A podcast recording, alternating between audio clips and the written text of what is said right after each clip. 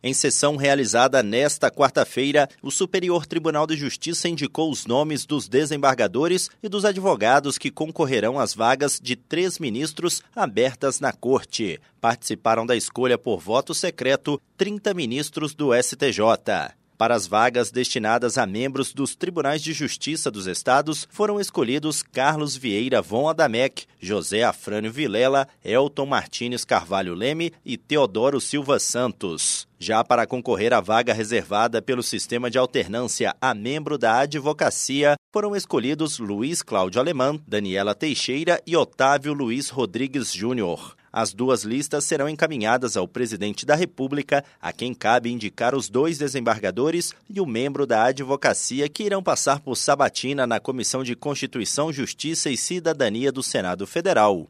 Após a aprovação pela comissão e pelo plenário do Senado, os escolhidos serão nomeados e empossados como ministros do STJ. Do Superior Tribunal de Justiça, Tiago Gomide.